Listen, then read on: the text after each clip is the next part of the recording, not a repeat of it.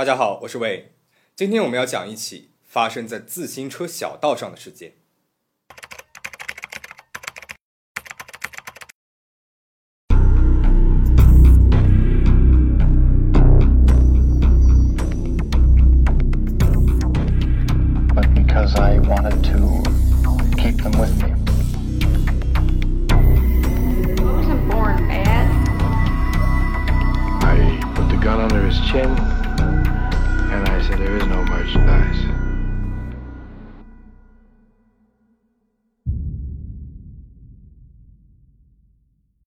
布法罗是美国纽约州伊利县的首府，处于纽约州的西部。这里风景宜人，就业机会也比较稳定，而且距离布法罗车程十七分钟的阿姆斯特小镇有着著名的纽约州立大学布法罗分校北校区，所以生活在布法罗地区的人基本上会在这边出生、长大、学习、工作，很少会有人离开这边。那阿姆斯特小镇呢，更是每年吸引了三万名学生来到这里学习。这里风景如画，一条艾利克特溪就贯穿了整个小镇，西边还设置了自行车道和慢跑小道，小道两边全是树林，鸟语花香，郁郁葱葱的。当地人和学生们会经常来这里慢跑、骑自行车、玩滑板，可以说这边啊是一个休闲好去处了。阿姆斯特曾经还被列为了美国最安全的小镇之一，所以人们对这里的治安十分放心。直到1990年的秋天，大奥学生琳达·亚林出门慢跑的时候，在慢跑道上失踪了。这样一个事件，像是一个黑影一样，笼罩在小镇的每一个人的心头。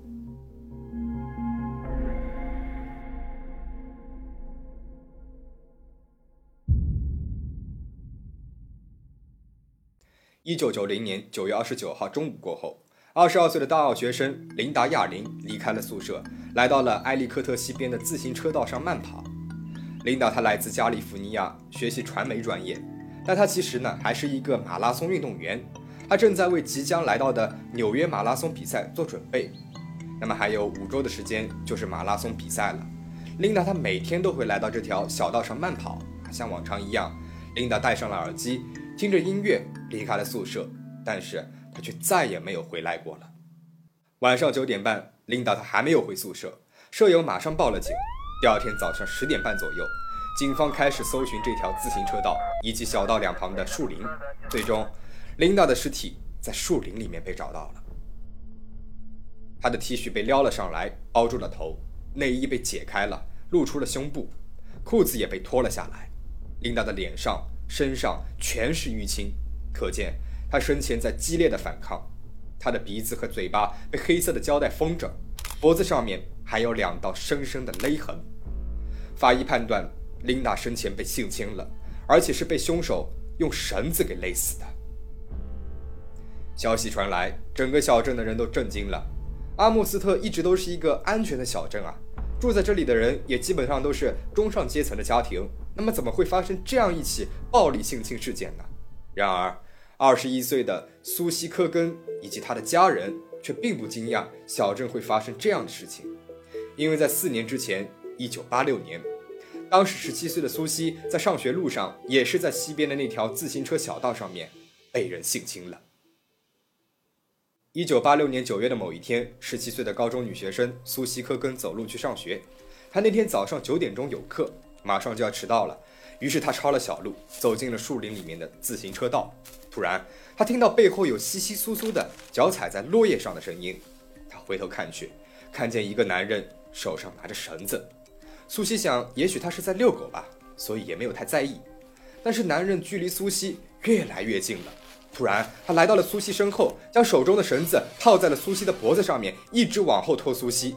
苏西感觉自己就要窒息了。还没等他明白是怎么回事儿，他就已经被拖进了树林。这个男人蒙着面，露出了两只眼睛，瞪着他，眼神里面满是愤怒。苏西在多年之后的采访当中说：“那双可怕的眼睛，他一辈子也忘不了。”男人问苏西几岁了，之前有没有过性经历？苏西以为自己再也见不到家人和朋友了，他控制不住地哭出了声。为了活下去，他妥协了。他度过了人生当中最艰难的几个小时。结束之后，苏西问男人：“接下来会发生什么事情？”男人说：“什么也不会发生。”从男人的声音当中，苏西隐约似乎听到了一丝歉意，然后男人便让苏西走了。苏西回家之后就把这件事情告诉给了家人，一家人犹豫了很多天，最终选择了报警。因为当时没有目击者，警方根本就没有什么线索，这个案子就这样搁置了。四年之后，当苏西听到琳达遇害案的消息，他知道这个自行车道捕食者回来了。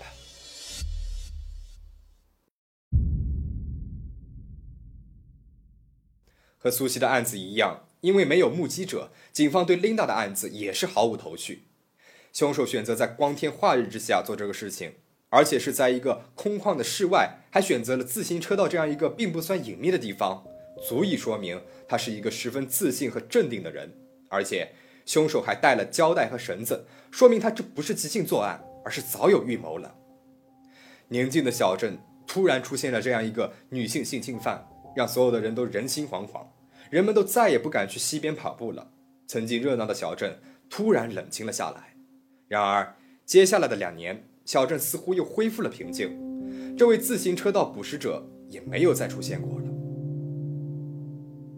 在布法罗市中心有一个红灯区，妓女玛姬马瑟经常会站在街角，她会给街上来往的陌生男人自己的电话号码，让他们有需求就去找她。一九九二年十月的一个晚上。三十二岁的马基接到了一个电话，打扮一番之后，他兴高采烈地上了一辆停在路边的车，然后他就再也没有回来过了。一个月之后，在一个野草丛生的工业荒地上，一个摘野花的男人突然在灌木丛里面发现了一具女人的尸体。女人脸朝下躺着，头上套着一个黑色的塑料袋，而整个上半身还套着另一个大一点的塑料袋。女人的脖子上面有两道深深的被勒的痕迹，那么这个女人正是妓女玛姬。考虑到玛姬是一个妓女，警方并没有把这起案件和自行车道抢劫案联系在一起。警方认为，凶手费尽心思把玛姬的尸体藏在这么荒凉的一个地方，他很有可能是和玛姬认识的，那么应该是玛姬的一个熟客。于是，警方对玛姬的客人展开了调查，但是一直以来都没有什么进展。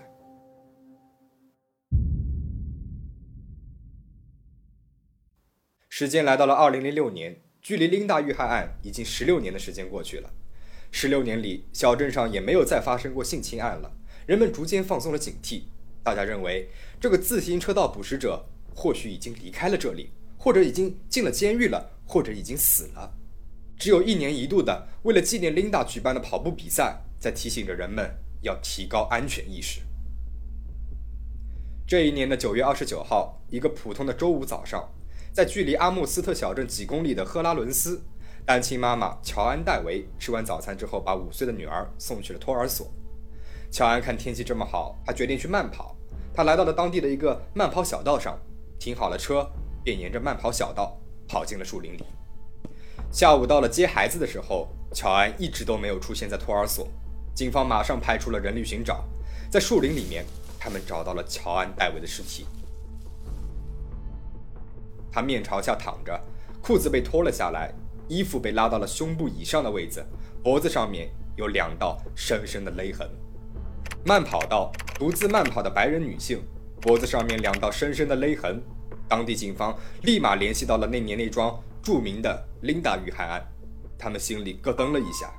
十六年之后，那个慢跑道上的捕食者他又回来了。赫拉伦斯警察局立刻联系到了阿莫斯特警察局和布法罗警察局，三个警察局联合成立了一个自行车道捕食者专案组，对乔安遇害案展开了调查。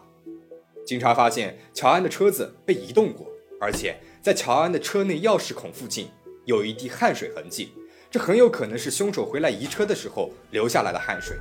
从汗水中残留的上皮细胞当中，警方提取到了 DNA。这个 DNA 和当初琳达遇害案所提取出来的精液的 DNA 是相吻合的，凶手果然是同一个人。而这 DNA 显示，凶手是一个西班牙裔的男性。警方马上对布法罗地区的西班牙裔男性提取了 DNA，通过对比，他们果然发现了匹配的 DNA。原来，这个小镇上十几年来的噩梦，让人惶惶不安的自行车道捕食者。就是住在布法罗另外一个地区的出了名的好邻居、好男人，四十八岁的阿尔米特奥·桑切斯。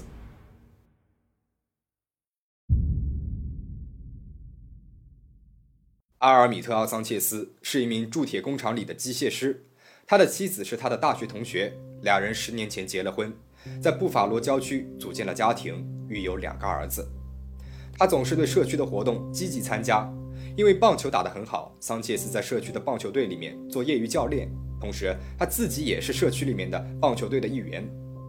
邻居们总是对他啧啧称赞，因为他家的草坪是附近最整洁的。他也会帮助邻居们修剪草坪。如果下了大雪，路上全是积雪，桑切斯是那种会主动拿起铲子铲掉积雪的人。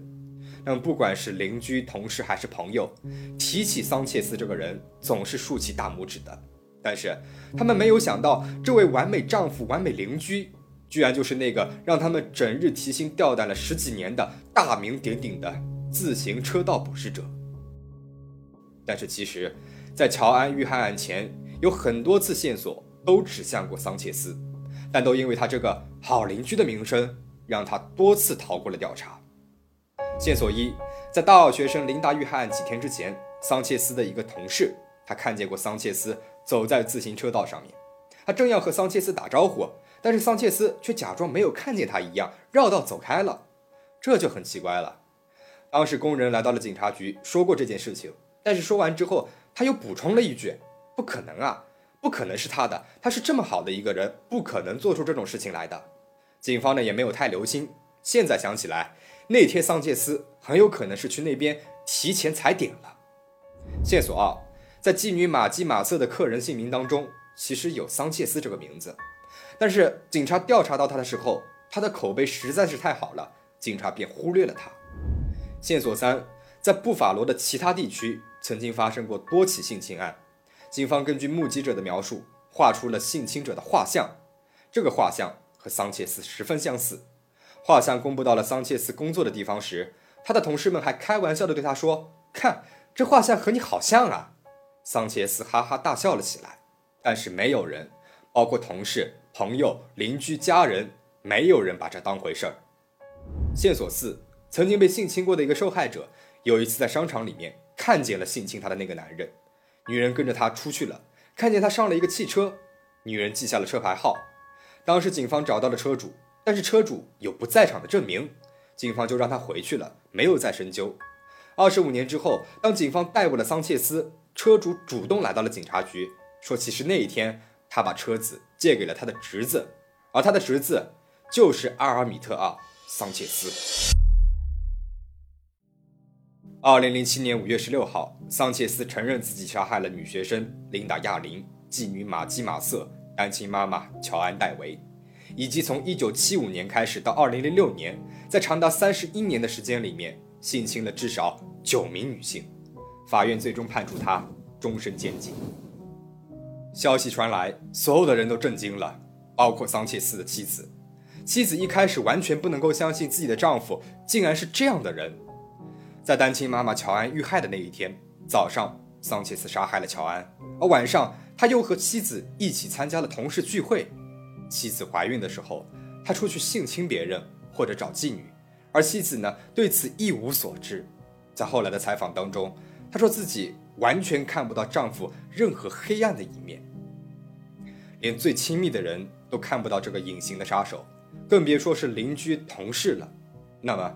为什么所有人口中的好人却是一个杀人凶手呢？或许我们可以从桑切斯的童年经历窥得一二。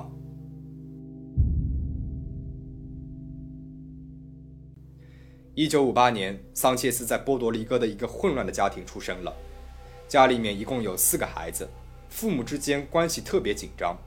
桑切斯两岁的时候，父亲有了外遇，离开了他们，母亲把家搬到了纽约。然而，大城市并没有给桑切斯一家一个崭新的开始。